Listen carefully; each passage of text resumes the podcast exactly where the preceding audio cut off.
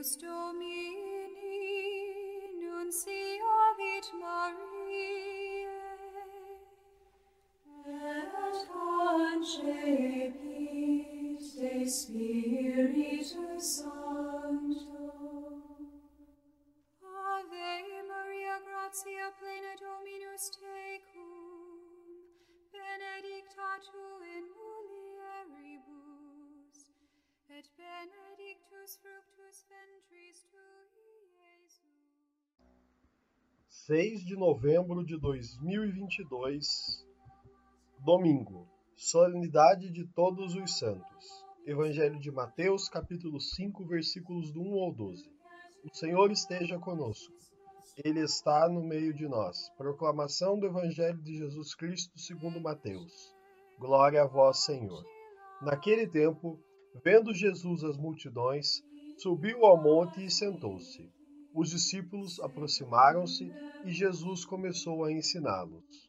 Bem-aventurados os pobres em espírito, porque deles é o reino dos céus. Bem-aventurados os aflitos, porque serão consolados. Bem-aventurados os mansos, porque possuirão a terra. Bem-aventurados os que têm fome e sede de justiça, porque serão saciados. Bem-aventurados os misericordiosos, porque alcançarão misericórdia. Bem-aventurados os puros de coração, porque verão a Deus.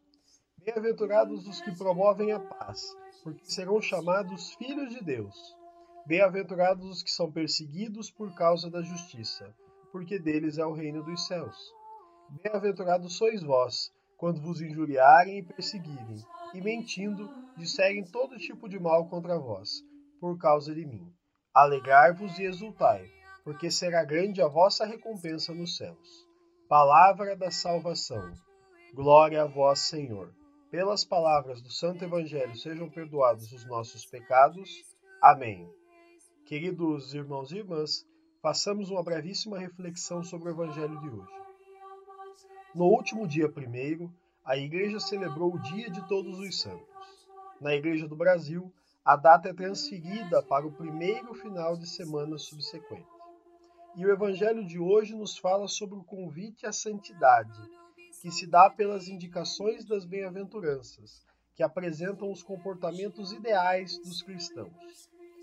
Muitas vezes, quando refletimos sobre santidade, pensamos em algo distante, quase inacessível, mas todos os dias somos convidados a viver uma vida santa, ou seja, a viver uma vida conforme o Evangelho.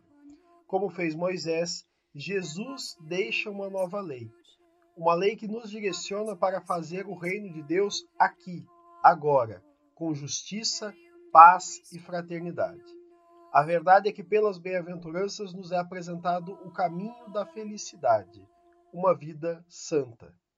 O evangelho de hoje desperta para nós uma questão: tenho levado as bem-aventuranças em meu coração e em minhas ações? Com esta questão no nosso coração e no nosso intelecto, façamos nossa oração. Senhor, fazei-nos santos, para alcançarmos assim a felicidade eterna. Amém. Fica o convite. Sejamos bem-aventurados. Louvado seja nosso Senhor Jesus Cristo, para sempre seja louvado. Tuam quesimus Domine mentibus infunde, ut qui angelo nunciante Christi Filii Tui incarnationem coniovimus, per passionem eius et crucem, ad resurrectionis gloriam perducamur, per ium dum Christum Dominum nostrum,